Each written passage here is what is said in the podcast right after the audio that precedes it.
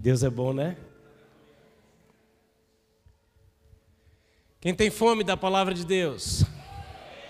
Quem tem fome do poder de Deus? Quem quer mais? Glória a Deus. Tempo de ativação, tempo de visitação. Hoje eu vim aqui para dizer uma coisa para você, te entregar a chave mais importante da tua vida. Eu vim te entregar hoje. Se você entender o que eu tenho para te falar hoje, você vai descobrir o X do mapa do tesouro de Deus e tudo mais que você já recebeu e vai receber vai convergir para esse X. O que eu tenho para te falar é tão simples, mas é tão poderoso, que vai te expulsar de uma atitude cristã passiva e vai te ensinar que você pode alterar o tempo da visitação de Deus em teu favor. Não vai te isentar das lutas, mas vai, através de você, Você é a chave para alterar o tempo da visitação de Deus em teu favor. A Bíblia diz para não sermos apenas ouvintes, mas praticantes. Abra sua Bíblia comigo na história de uma mulher que alterou o curso da história dela em favor dela. Mateus capítulo 15, verso de número 21.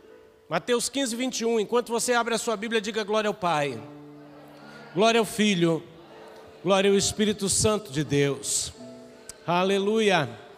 Quem mandou o apóstolo falar assim: Deus, eu quero um nível maior de autoridade, eu quero um nível de milagres, eu quero um nível. Quem quer também? Eu quero, não me provoca com isso não. Porque eu quero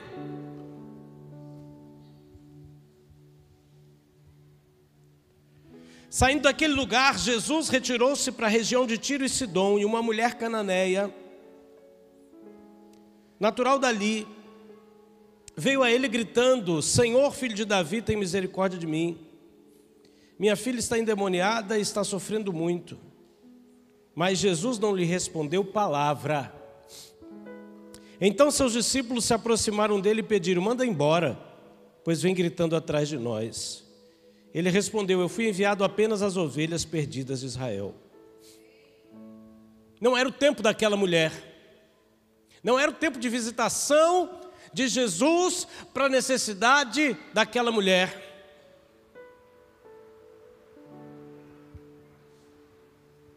A resposta que Jesus diz é, é essa: não é o tempo.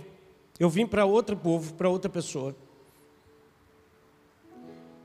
Então aquela mulher veio e adorou de joelhos e disse: Senhor, ajuda-me. Sabe o que ele respondeu? Não é certo tirar o pão dos filhos e lançá-los aos cachorrinhos. Hoje Jesus ia ter problema com o politicamente correto, né, gente? Ele chamou ela de cachorra.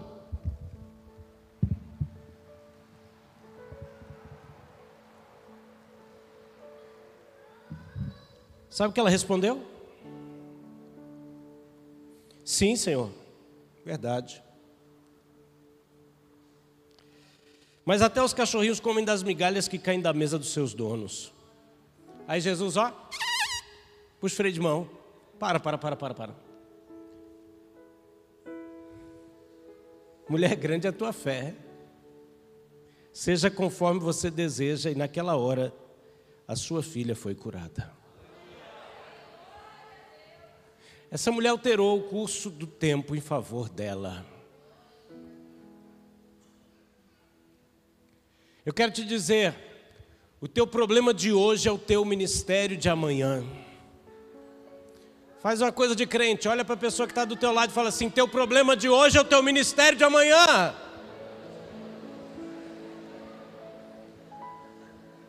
As pessoas estão equivocadas com o significado da palavra ministério. Palavra ministério para muita gente é o microfone na mão, é eu vou alugar um lugar, botar uma placa, fazer culto. É bom demais, gente, poder alugar um lugar, fazer, botar uma placa, fazer culto, é maravilhoso. Eu ficaria a noite inteira aqui sentado ouvindo a apóstola. Sair para caminhar com o apóstolo Cláudio, que coisa boa ouvir esse homem falar. Conversa de homem. É, não é? Abacaxi, esse homem, esse homem foi chamado ali, ó. Porque é homem. Senta, fala, direciona, fala assim, assado. É bom demais. Agora, ministério é muito mais do que isso. E você precisa entender essa chave hoje. A palavra diáconos fala aquele que ministra através do pó. E muitas vezes isso foi entendido e traduzido como um servo mais simples, que para servir o seu senhor, ele vai com o pé descalço, ele se suja, etc. A Bíblia está falando disso. Servir a Deus através do pó, você tem que lembrar que nós fomos feitos do pó da terra. E quando o homem pecou, ele se tornou alimento para Satanás, porque Deus disse para a serpente: Você vai comer do pó da terra. Quem está comigo, diga amém. Então tem duas pessoas que podem dar o direito do diabo agir na tua vida, é Deus e você. Tem muita gente que no Apocalipse vai encontrar o grande dragão, a antiga serpente, vai perguntar por que você cresceu? Ele fala, porque eu comi demais da tua carne. A serpente se alimenta de pó, ela precisa se alimentar da sua carne, das suas limitações, de tudo que simboliza a nossa carne. Só que Deus não te chamou para ser comida de serpente. Enquanto você não entender o que significa ministrar através do pó, você não vai entender o poder de Deus ter feito você um sacerdote do Altíssimo. Servir através do pó é aprender a adorar a Deus com as suas maiores limitações Carne é objeto de adoração. Ou você adora a Deus ou ao diabo com a tua carne. Nós aprendemos errado, disseram que a carne era ruim, vão matar minha carne. A carne tem que morrer, mas como ela morre, determina tudo na tua vida. Jesus ressuscitou na carne que ele viveu, que ele ganhou quando entrou legalmente na face da terra, através do útero de uma mulher chamada Maria. Quando ele morreu e três dias depois ele ressuscitou, ele ressuscitou no mesmo corpo que ele viveu 33 anos e meio. Com um upgrade de glória. Oh, os homens têm uma autoestima para algumas coisas melhor que as mulheres, não é? Por exemplo, o homem vai casa, né? Eu comigo não aconteceu isso. Diz que a barriga do homem é a coroa da mulher. Minha mulher ainda é princesa. Mas tem mulher que está rainha, está reinando. Mas o cara vai lá, vai botar a bermuda para ir na praia, ele se olha no espelho, o que, que ele faz? Hein, homem?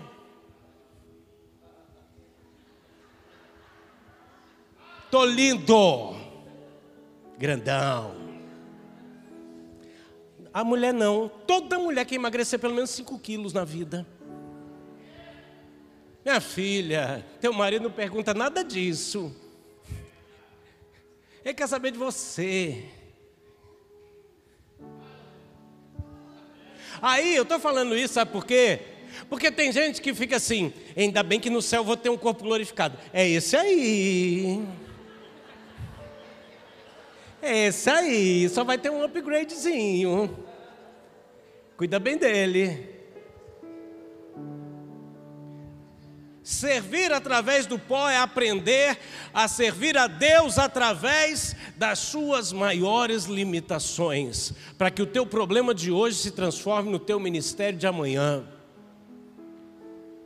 Quando você entender isso, você vai entender que nós podemos modificar a história e nós podemos ativar o tempo de Deus e chamar a manifestação dele para agora.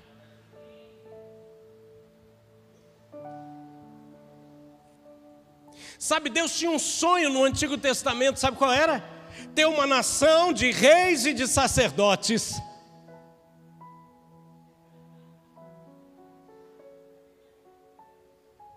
Ele tira um povo do Egito para transformá-los numa nação de reis e de sacerdotes.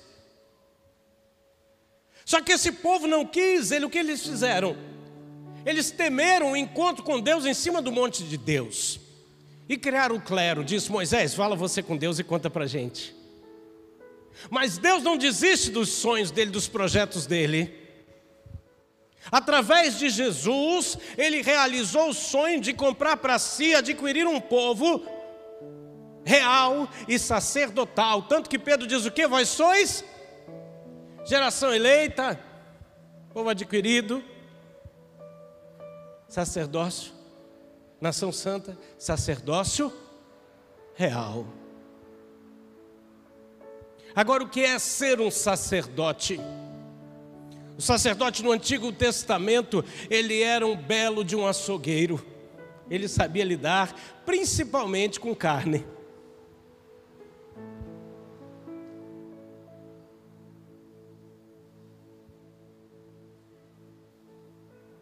Quando o Senhor nos fez ministros, quando Ele nos fez sacerdotes, Ele nos transformou em três coisas: que o próprio Cristo é isso e abriu um caminho para que a gente fosse isso.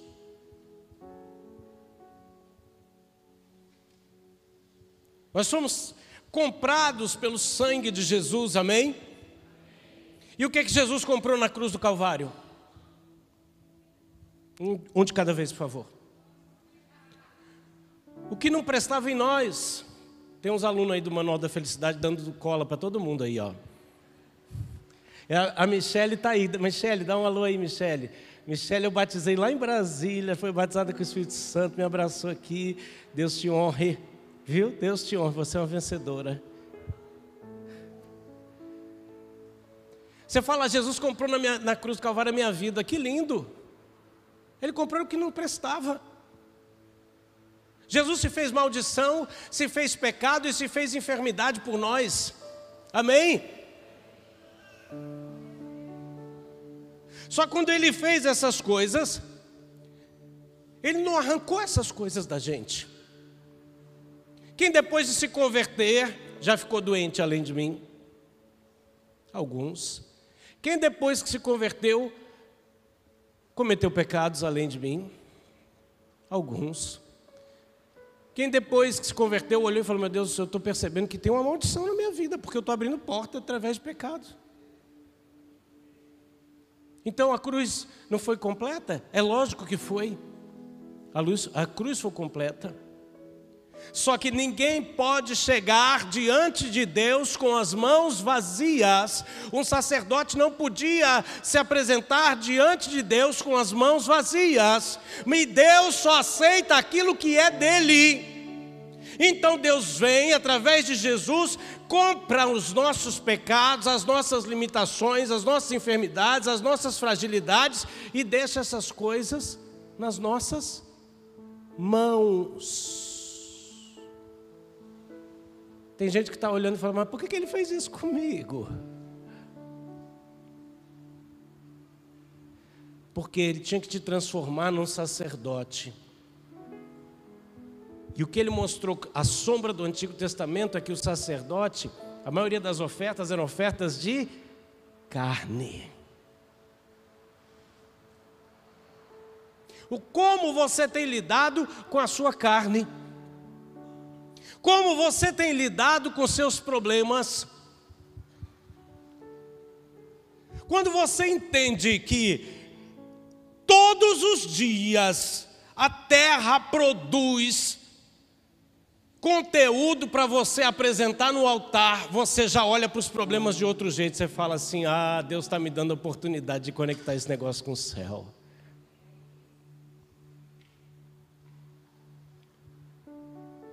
Tudo que muda de mão, muda de valor.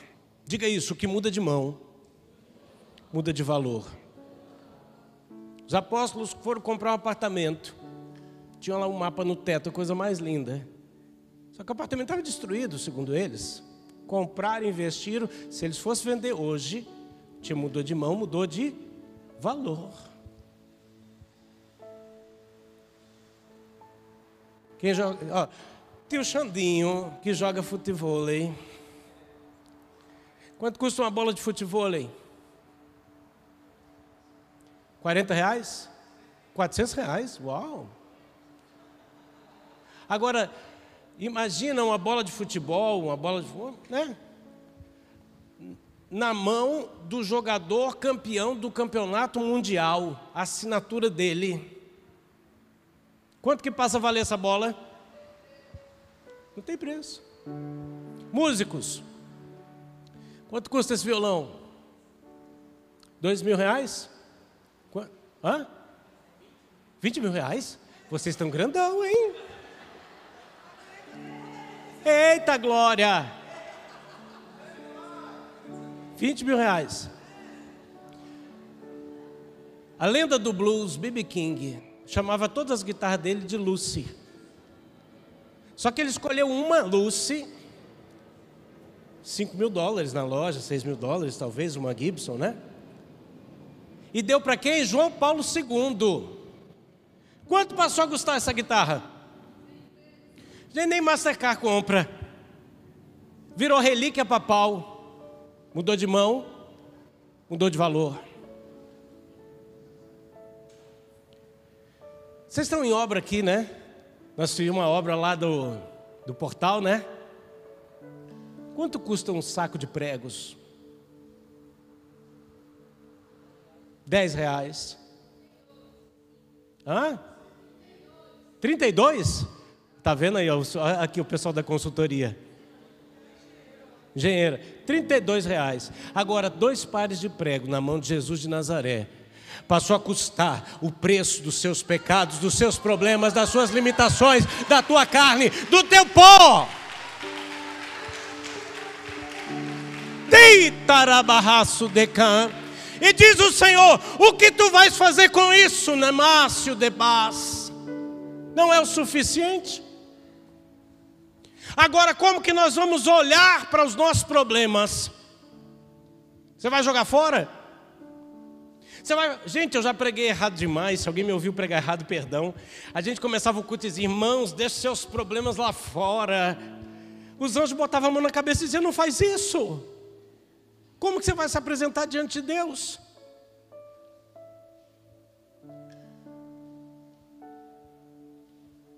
Diga os meus maiores problemas.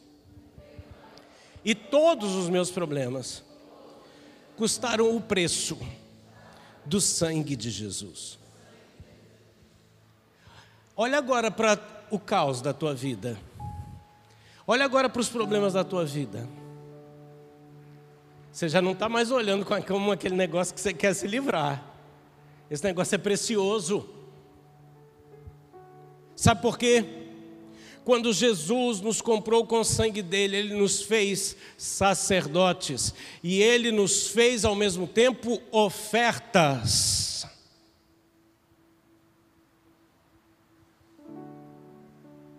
E ele nos transformou em templos a gente cantava na Batista Central lá, apóstola Cris. Não sabeis, não sabeis, sois um templo. Não sabeis, não sabeis, sois um templo. Vamos não revelar a idade aqui? Não sabeis, não sabeis, sois um templo. Tem gente antiga. Pois sois um templo onde habita Deus. O louvor, o poder e a glória.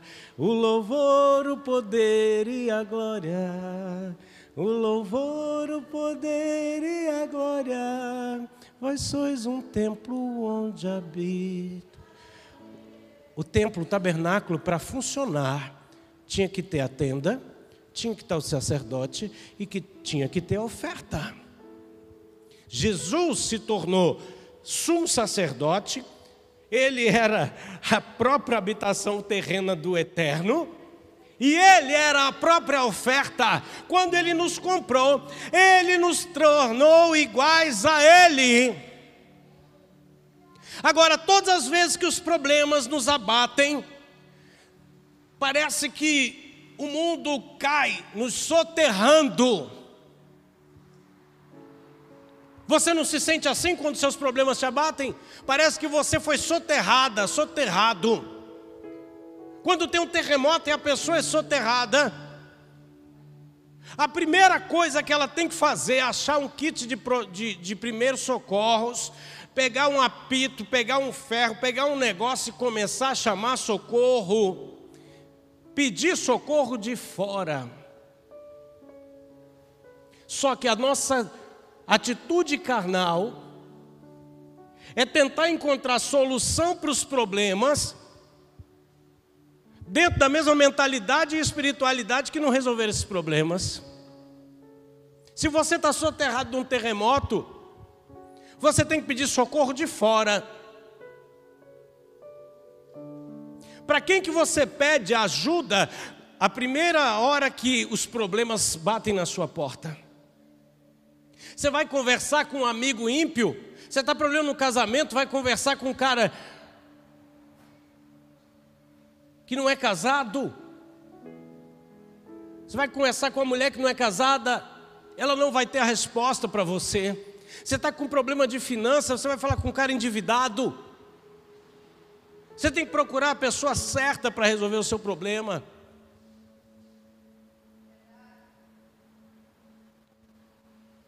A nossa tendência, quando o problema nos abate, é a gente medir com a distância do nosso braço. Só que soterrados, falta alimento. O alimento fica escasso, limitado e muitas vezes contaminado. A comida é a água. Não vai ser dali que vem a solução. A solução tem que vir do alto. Quando a gente é soterrado, a gente é ferido, e pessoas feridas e perdidas morrem. Tem muita gente ferida e perdida dentro da igreja. Mas muitas vezes é porque não quer ser achado. Porque não quer se aproximar e dizer: me ajuda. O orgulho não permite a pessoa chegar, só que só existe cura quando existe confissão de limitação. Pessoas perdidas, feridas, morrem. Processo de transformação de Deus que muda o tempo em teu favor e manifesta a visitação de Deus é quando você identifica ferida.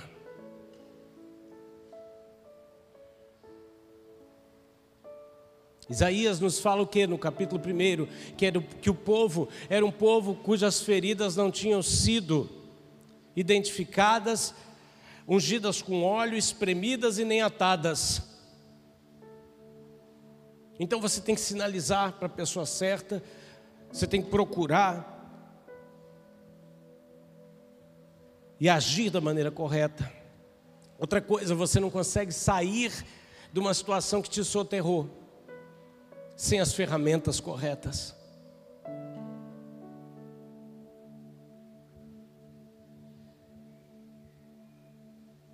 Então, como eu vou acessar o poder que vem do alto e manifestar o tempo de visitação? Essa mulher nos ensina. Ela tinha um problema, ela tinha uma filha endemoniada. Imagina a situação daquela mãe, eu não sei.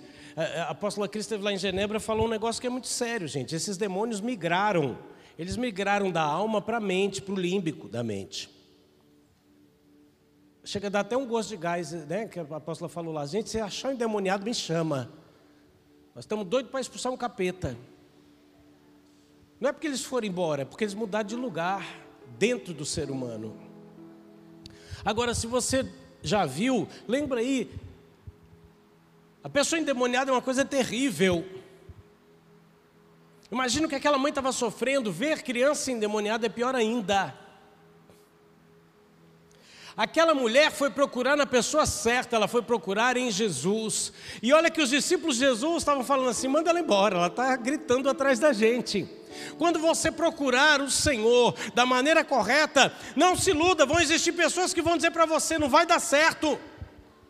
Vão ter cristãos, vão ter pessoas que foram homens e mulheres de Deus durante um tempo, mas que não vão te apoiar. E você não tem que ouvir nesse momento essas pessoas, você tem que ir em direção à, à voz que você está reconhecendo como voz de libertação na tua vida. Porque tem gente que foi uma benção um tempo, mas não perseverou. Quantos dos nossos heróis, pessoas que eram um pouco mais velhas do que a gente, amigos que iam com a Bíblia para a escola, estão desviados, perdidos no mundo. É a tua hora de se levantar. Essa mulher se aproxima de Jesus e ela declara algo poderoso. Ela diz assim: Jesus fala assim: Eu não vou tirar da mesa para dar para os cães. Mas ela diz assim: Até os cães comem. Nós poderíamos nos limitar a dizer que ela aceitou a condição e dizer: A tua migalha é suficiente para mim. Mas sabe, mês passado eu tive num aniversário numa casa na Suíça, de um casal de brasileiros amigos nossos, e tinha um casal é, de suíços, ele bem velhinho um profeta. Eu não tinha visto aquilo na Suíça. Um homem olhou para mim e falou assim: O Brasil está evangelizando a Suíça. Aí eu fiquei meio sem saber se era irônico ou se era verdadeiro. Eu falei, é. Ele falou, me conta o seu chamado e por que, que você está aqui. Aí eu disse assim: eu vim aqui para dizer que a tua semente prosperou e produziu muito fruto. E o crescimento da revelação dela é exponencial. Oh, xaramanai. Aí ele falou para Glaucia, e você? Ela falou assim: Eu orei para casar com o pastor. Ele disse: Eu jamais escutei isso na minha vida, por que, que você fez isso? E nós começamos a rir. Só que ele foi orar por mim. Ele liberou uma palavra, ele falou assim: primeiro, abençoa a minha vida, ora por mim. E depois ele liberou uma palavra na minha vida. Sabe o que ele, aquele homem disse para mim? Ele falou assim: meu filho, sabe a parábola do filho pródigo? Eu falei, sim, senhor. Ele falou assim: o filho tomou uma decisão para voltar para a casa do pai, porque ele viu que os servos do pai tinham toda a provisão que ele não estava tendo na vida. Você está me entendendo? Eu falei, eu acho que eu estou. Ele falou assim: deixa eu te falar uma coisa. Olha o que ele disse para mim. Ele disse assim: os anjos de Deus, os servos de Deus, os anjos do Senhor, têm toda a proteção, a provisão e o cuidado. E você não vai ter?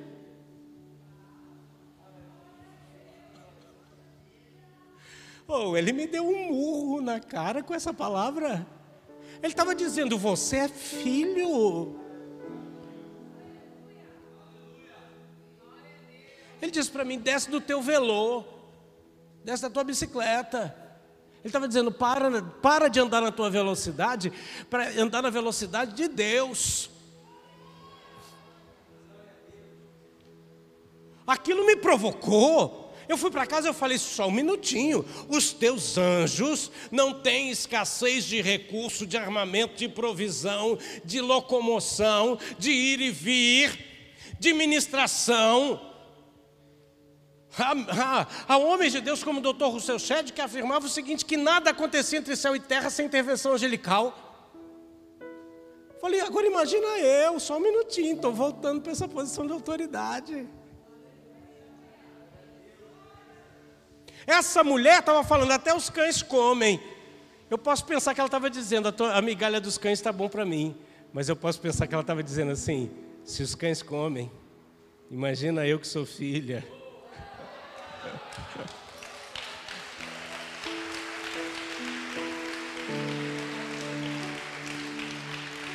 Não era o tempo daquela mulher ser visitada, mas ela mudou o tempo em favor pessoal. Porque ela veio e apresentou limitações e revelou identidade. Efésios capítulo 4, verso 10, diz assim: que ele subiu aos céus, levou cativo o cativeiro e distribuiu dons aos homens.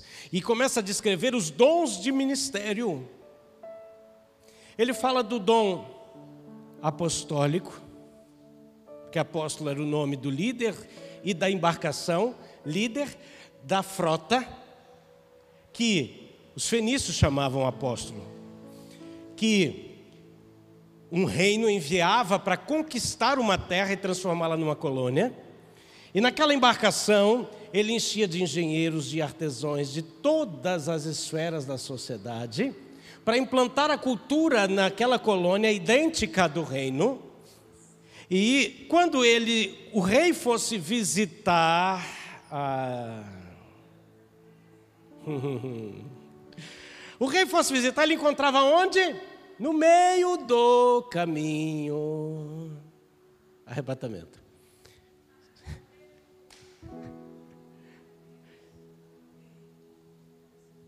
E quando o rei depois chegasse na colônia, se sentisse em casa. Ministério apostólico. Fala do ministério profético que sente o coração de Deus e aponta o dedo e diz assim: diz o Senhor. Fala do ministério evangelístico, que mergulha e resgata as almas perdidas. Fala do ministério pastoral, que tem aliança e o cheiro da ovelha. Fala do mestre que entra em lugares desconhecidos da palavra e nos revela. Só que dentro desse texto, que está mostrando os cinco ministérios, tem a chave que altera o tempo em seu favor. É o sexto ministério. Apóstolo, que loucura é essa? Sexto ministério. O ministério comum de todos os santos. Os cinco ministérios são importantíssimos. A igreja termina apostólica porque ela termina, usa, é, é, por causa da restauração. Mas a igreja termina sacerdotal. Porque os cinco foram levantados para ajudar os santos. De modo que os cinco sem os santos não tem função de existir. Como? Eu vou te mostrar rapidamente, não quero demorar não. Eu não precisava nem pregar, eu podia ter subido da bênção apostólica, eu já estava enriquecido aqui com a vida de vocês. Mas eu quero dizer para você, um evangelista te ensina a entregar limitações e receber salvação. Ele te ensina a exercer o ministério sacerdotal, porque o teu ministério, digo o meu ministério, de servir através do pó, tem um cajado, cuja a ponta toca na terra e a outra aponta para o céu. Isso começa na sua conversão. O evangelista diz o quê? Vinde a mim todos vós que estáis cansados e sobrecarregados, que eu vos aliviarei. Confesse seus pecados, você, tá, você sem Deus, está perdido em trevas. Aí você foi lá e entregou sua vida para Jesus. Que que você, como que você entregou? Você veio vindo, veio entregando a tua pecados.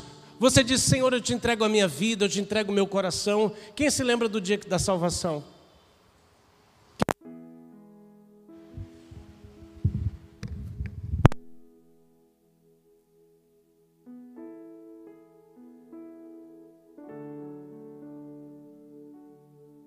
Quarta que Cristo me salvou, foi numa quarta que Cristo me salvou. Foi numa quarta que Cristo me salvou e Ele é o meu Senhor. É, a gente ia levantando, né? Quem se converteu na quarta-feira e foi numa quinta, o povo ia levantando, terminava o louvor, estava todo mundo de pé. Uou! Isso era igreja raiz, gente.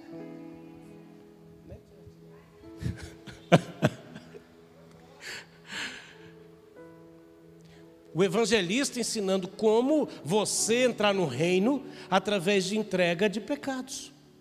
Aí você entrou e encontrou quem? O pastor.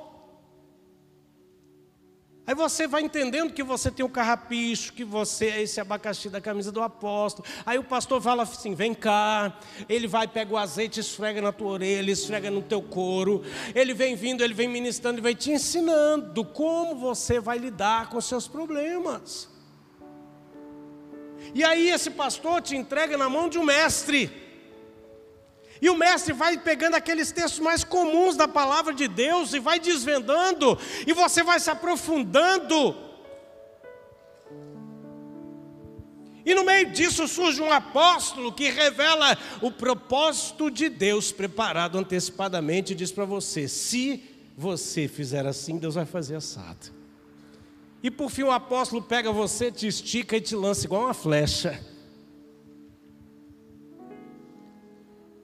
Tudo a partir do seu problema de hoje, entregue no altar. Você conecta a terra com o céu.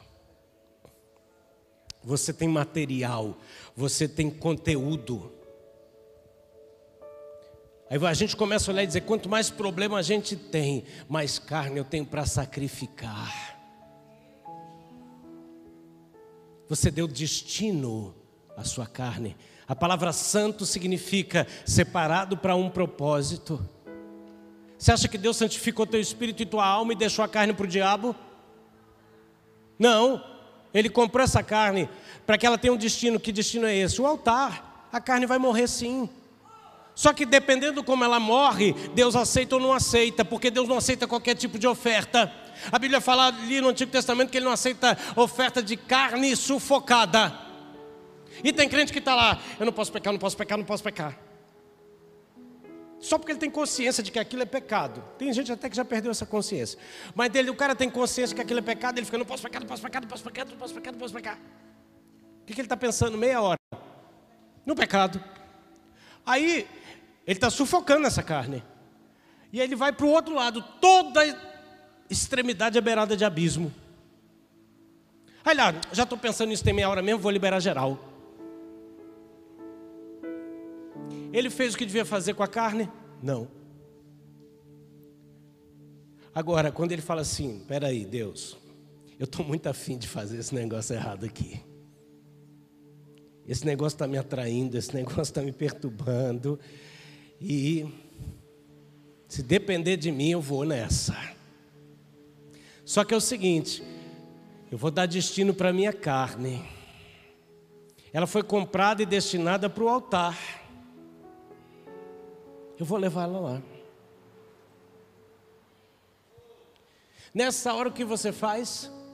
Você está exercendo o seu ministério, você está pegando a poeira, o pó, e você está indo para o altar e, e, cumprindo o destino, ou vou, posso provocar mais, o pré-destino.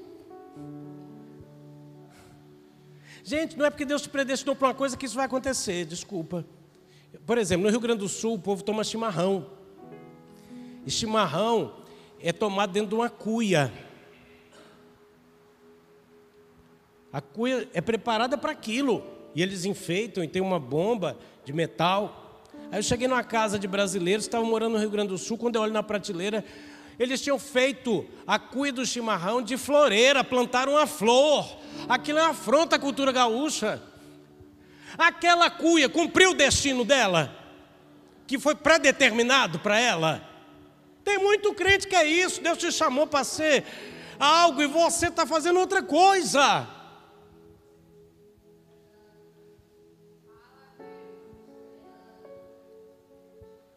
Gente, aí fica igual eu falei outro dia aqui.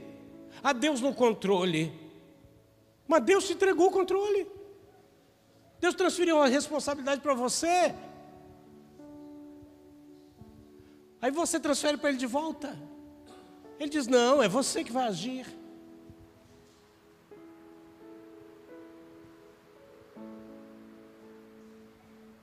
Ontem à noite, eu falei como Jesus chorou diante de Jerusalém, por Jerusalém não ter aproveitado o tempo da visitação. Hoje de manhã, eu trouxe uma breve visão de como o ciclo do tempo de Deus acontece no ciclo de sete anos. Só que hoje à noite eu quero terminar dizendo para você que você é o sacerdote que pode alinhar a terra com o céu e fazer com que a visitação de Deus aconteça agora. Isso aconteceu com Jacó. Gente, Jacó, cronologicamente, ele viu a escada lá em luz e mudou aquele lugar, chamou ele de Betel. Quando? No começo da fuga dele, quando ele foge do irmão, a coisa ia dar errada, Deus se revelou para ele no começo. Por que, que esse homem sofreu? Quantos anos, apóstolo? 21 anos lá, tantos anos, muitos anos, para depois voltar, lutar com Deus, vencer, encontrar o irmão porque ele não entendeu a revelação que Deus deu para ele. A revelação que ele viu, ele viu anjos como? Como? Não, não foi descendo e subindo? Como que foi? Agora você ficou com dúvida?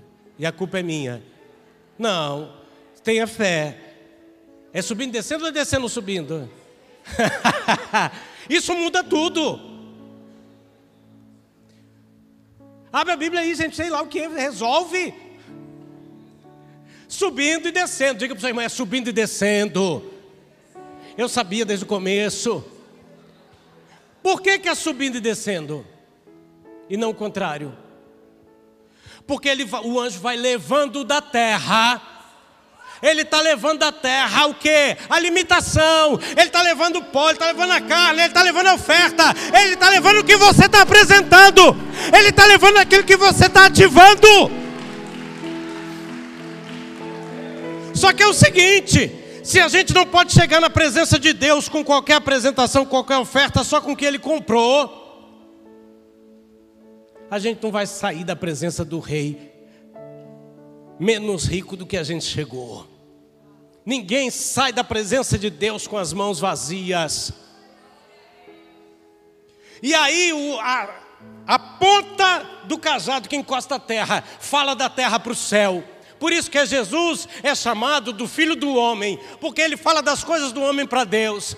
Mas a outra ponta do cajado, ela aponta, do, ela aponta para o céu, porque Jesus é chamado do filho de Deus, porque ele fala das coisas de Deus para os homens.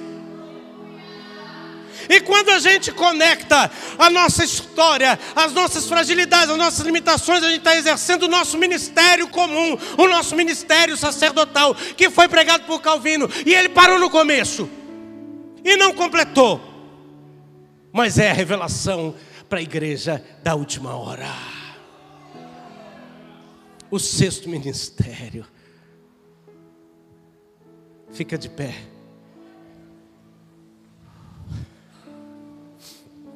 Tempo de visitação, pode ser agora, depende de você.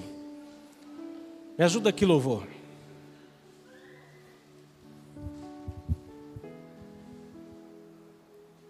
Eu te disse que Deus, quando quer fazer coisas, Ele escolhe pessoas, ou você busca, ou você, se, você cola em alguém que recebeu. Na tua busca agora, eu quero te dar a chave. Muito nós falamos sobre, mas hoje eu estou pregando como. Como. Falar a respeito é muito bom, não é verdade? A vida guiada pelo Espírito, não é maravilhoso, Romanos? Aquele que é guiado pelo Espírito não cede às coisas da carne. Aquele que é guiado pelo Espírito, isso, aquilo, aquilo outro. Aí você ouve-se maravilha. E antes da mensagem terminar, você entrou em depressão. Você fala, não estou vivendo isso. Aí você entra na mesma angústia que Paulo sentiu. Miserável homem que sou, quem me livrará do corpo desta morte? Porque o bem que eu quero fazer, se eu não faço, e o meu, o mal que eu não gostaria, acabei praticando. Só que Paulo entendeu a chave do ministério sacerdotal.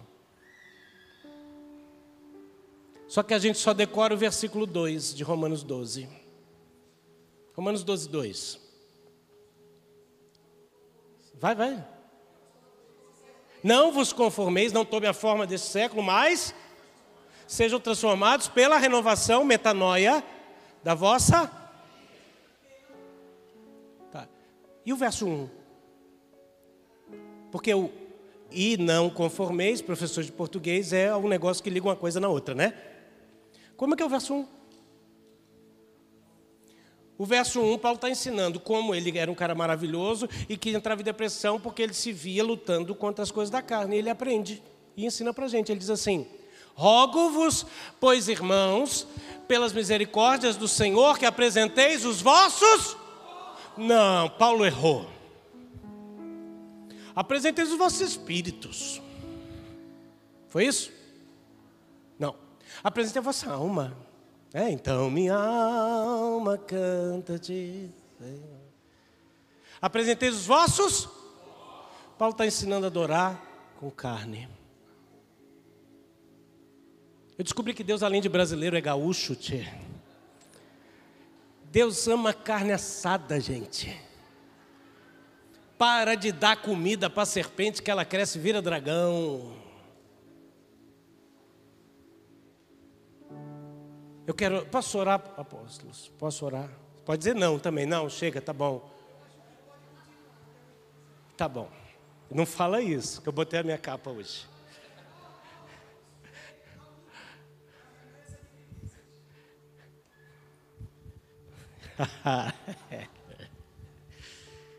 Você, agora vocês querem me ver na live do Café com a esse negócio, hein? Eu estou sentindo. Pintou um clima entre a gente. Botar aqui. Vou jogar, eu vou jogar. Às vezes eu não venho para o treino, mas é. Então vamos, vamos botar em prática? A nossa leve e momentânea tribulação, isso é o que Paulo dizia. A gente, a gente diz assim, a pesada e duradoura. Paulo chamou de leve e momentânea está produzindo para nós um eterno peso de. Sabe como que você entende isso? Ah, minha luta está produzindo para mim uma glória que eu vou poder usufruir na eternidade. Não é isso que a Bíblia está falando? A Bíblia diz que essa luta que eu estou vivendo neste exato momento está produzindo para mim agora um peso de glória que vai durar por toda a eternidade. Só que também falaram para a gente que glória era só presença. Mas não é só presença, glória é capacitação.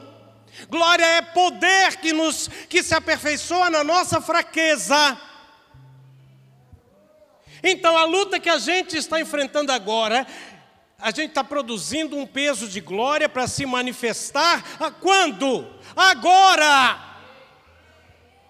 Você pode esperar o tempo de Deus agir, amém? Mas você pode chegar diante de Deus e falar assim: Pai, tu sabes que eu sou pó. Intervém na minha causa agora, mestre. Eu quero te convidar a adentrar nas regiões celestiais comigo e tomar posse daquilo que Deus tem para nós. Quantos desejam isso? Tira o teu sapato.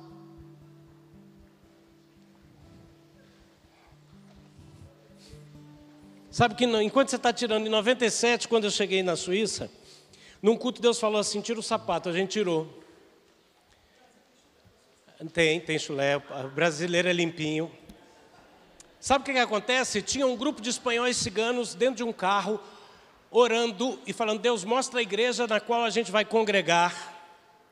E eles não queriam ir no templo onde a gente alugava e fazia culto, porque eles tinham vivido uma grande dissensão lá. E o último lugar da cidade que eles foram era lá, mas eles oraram dentro do carro dizendo: se nós entrarmos, o que o Senhor vai nos dar como sinal? E Deus falou com eles dentro do carro: vocês vão encontrar uma igreja de pés descalços. Deus estava dizendo para a gente: tirem os sapatos. Quando eles entraram e viram todo mundo descalço, eles não tiveram o que temer. Os pés descalços tomam posse da terra. Vamos louvar a Deus. Diga, eu sou sacerdote. As minhas limitações são oferta. E eu sou o templo da habitação de Deus. E pela fé, eu me apresento a Ele. Vou te convidar pouco a pouco para dar sete passos aqui. Sete passos. Amém? Você afasta a cadeira, você não precisa aglomerar não, mas você afasta a cadeira, dá um passo quando eu falar agora. Aí depois você dá outro, dá outro, amém? Pequenininho, mas pela fé. Quando Deus deu uma visão para Moisés de uma sombra, ele mostrou um tabernáculo no céu. E ele diz: faz igual na terra.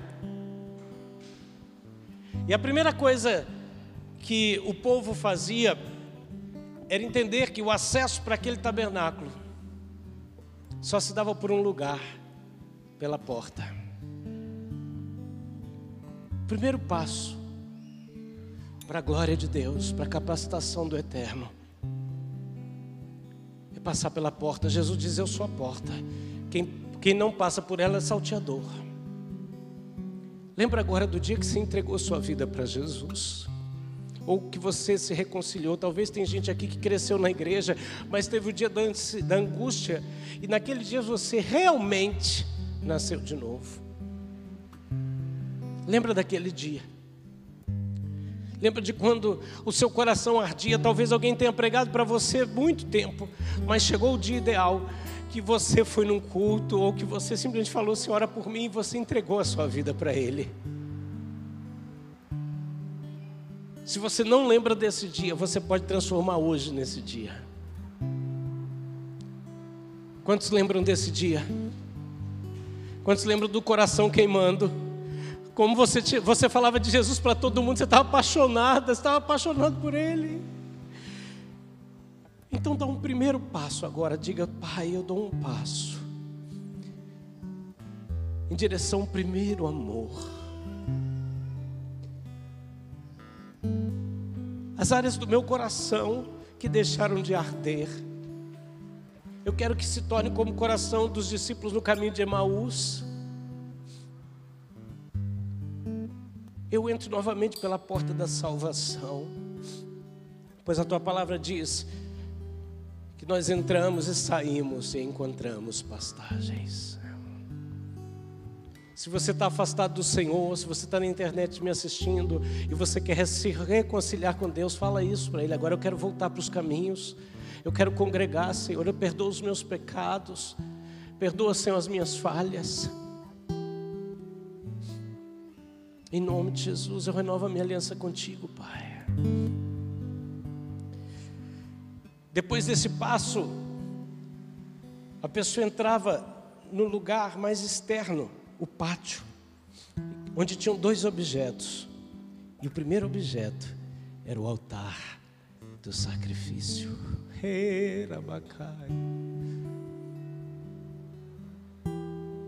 Aqui onde você tem contato com, a, com o sangue, com a morte. Deus não vai arrancar de você a sua vontade, você sacrifica a sua vontade.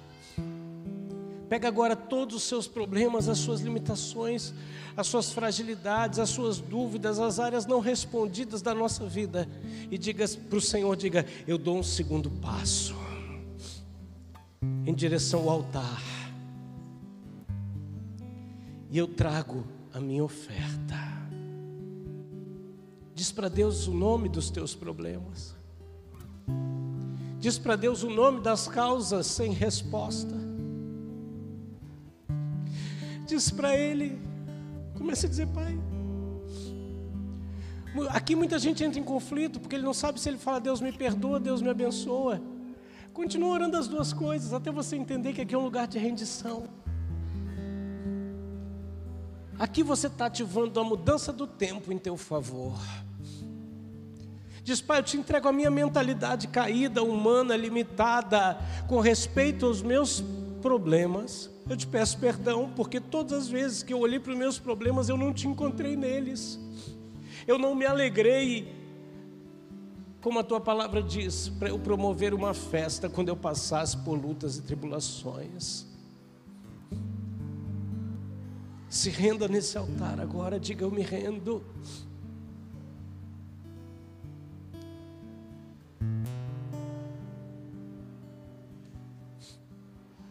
Foi o teu filho. Foi a causa da justiça.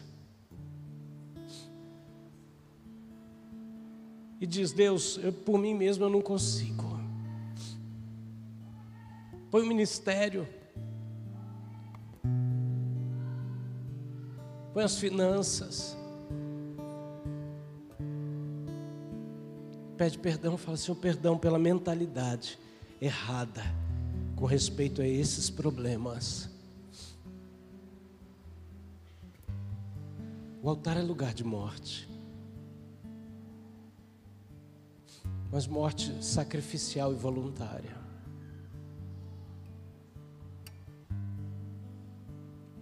O sacerdote marcava a orelha direita, marcava o polegar, marcava o dedão do pé com sangue. A vida de pensamentos dele estava marcada com sacrifício, a vida de trabalho, a vida de caminhada estava marcada com sacrifício.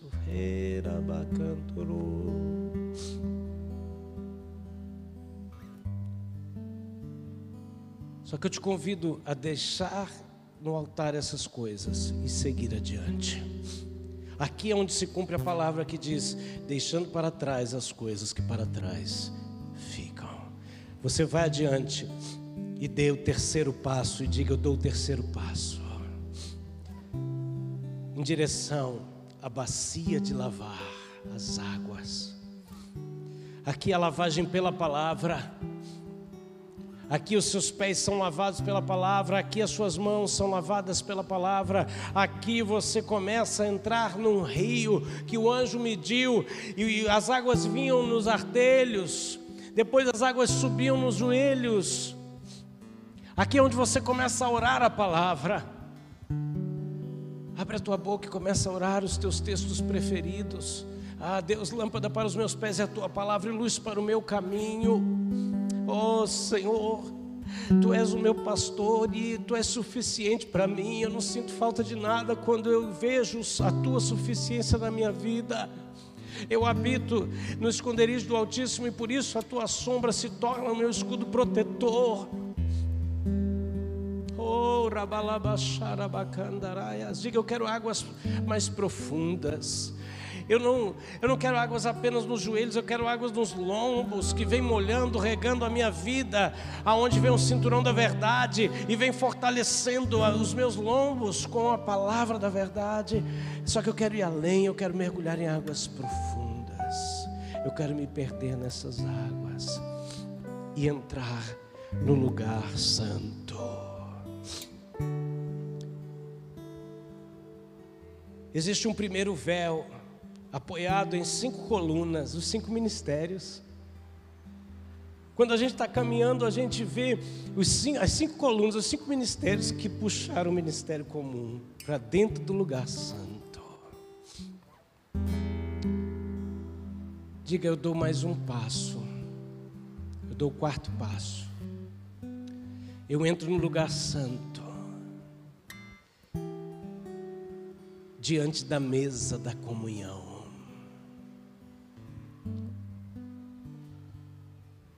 Os discípulos no caminho de Emaús tinham um coração ardendo, mas foi na mesa de comunhão que eles viram que aquele homem que falava com eles era Jesus.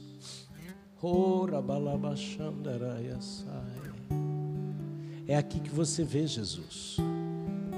É aqui que Jesus fala: senta comigo, come do meu prato bebe do meu cálice. É aqui que Jesus fala: Eu estou preparando uma mesa perante ti na presença dos teus inimigos. É aqui que eu unjo a tua cabeça com óleo. Oh! É aqui que você começa a transbordar daquilo que transborda do cálice do Messias. Oh! Ti parabacandorovoshai.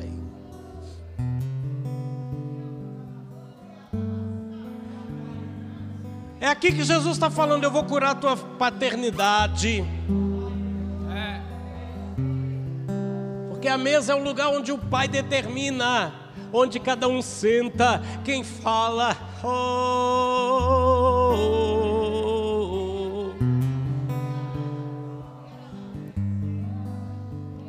O Senhor te alimenta hoje com o pão dessa mesa.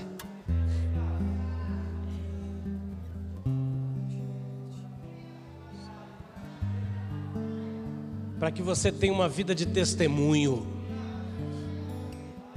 Diga assim: Eu dou o quinto passo. Em direção ao menorá, ao candelabro. Alimentado por duas figueiras, oliveiras, por duas oliveiras, que derramam azeite, para que a vela fique acesa, para que você, iluminado, nunca fique escondido, pois não tem como se esconder uma cidade iluminada em cima de uma montanha. Aqui você assume tua posição de autoridade no candeeiro. Aqui o Senhor Jesus anda no meio da igreja. Diga assim: Eu vou deixar minha luz brilhar. A minha vida será uma vida de testemunho. Aleluia. Diga, eu dou o sexto passo. Você está diante do altar do incensário. É aqui onde o anjo Gabriel aparece para o sacerdote, anuncia que ele seria pai de João Batista. É aqui que as suas orações sobem como incenso.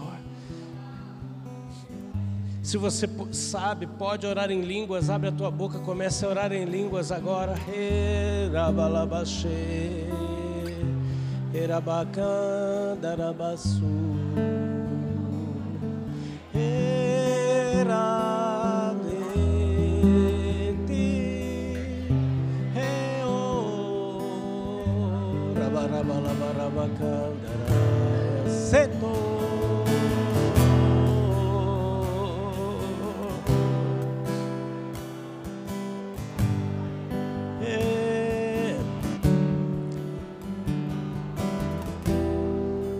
Você deixou suas limitações, mas o sangue que marcou elas está na sua orelha, está na sua mão, está no seu pé. E você vai entrar com ele no lugar santíssimo. Tinha um véu, mas o véu foi rasgado. Nada mais te impede de acessar a glória de Deus.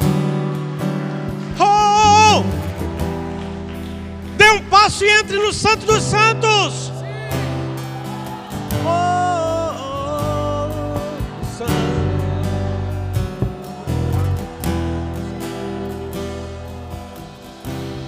Você está diante da arca. Oh, os querubins estão aí ministrando. Erabacanterai. Erabacantarai, achei.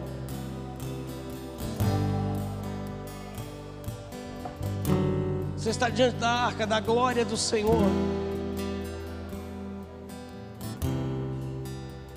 Aqui você pede, você fala, Deus me dá. Eu te entreguei uma situação. Aqui eu, eu te peço, me capacita nessa situação.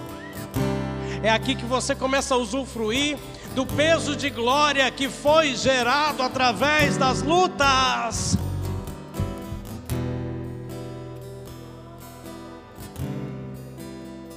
A presença de Deus, o Mishkan.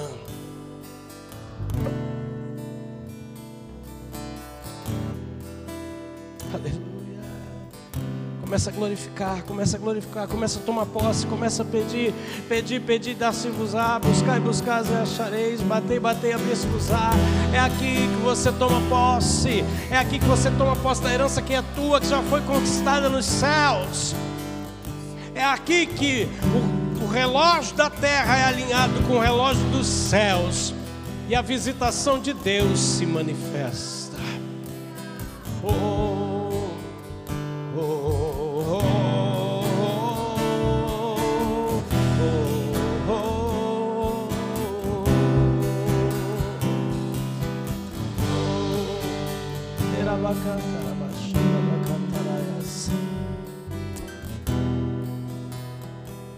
Senhor, nós tomamos posse da tua presença, da tua glória capacitadora. Nós pedimos, Senhor amado, a capacitação para cada área que foi entregue. Nós pedimos agora a manifestação do teu poder se aperfeiçoando na nossa fraqueza. Ó oh Deus, alinhamos o tempo da visitação. Se entramos num tempo de aprendizado, esse aprendizado é espiritual. Ó oh Deus, esse aprendizado através, através da virtude.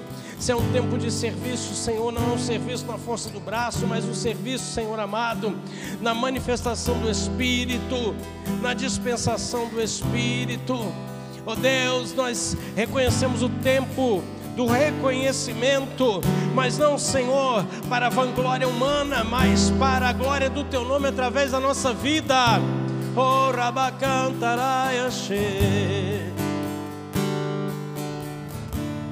Ingressamos no tempo da oportunidade, que é o ano aceitável do Senhor.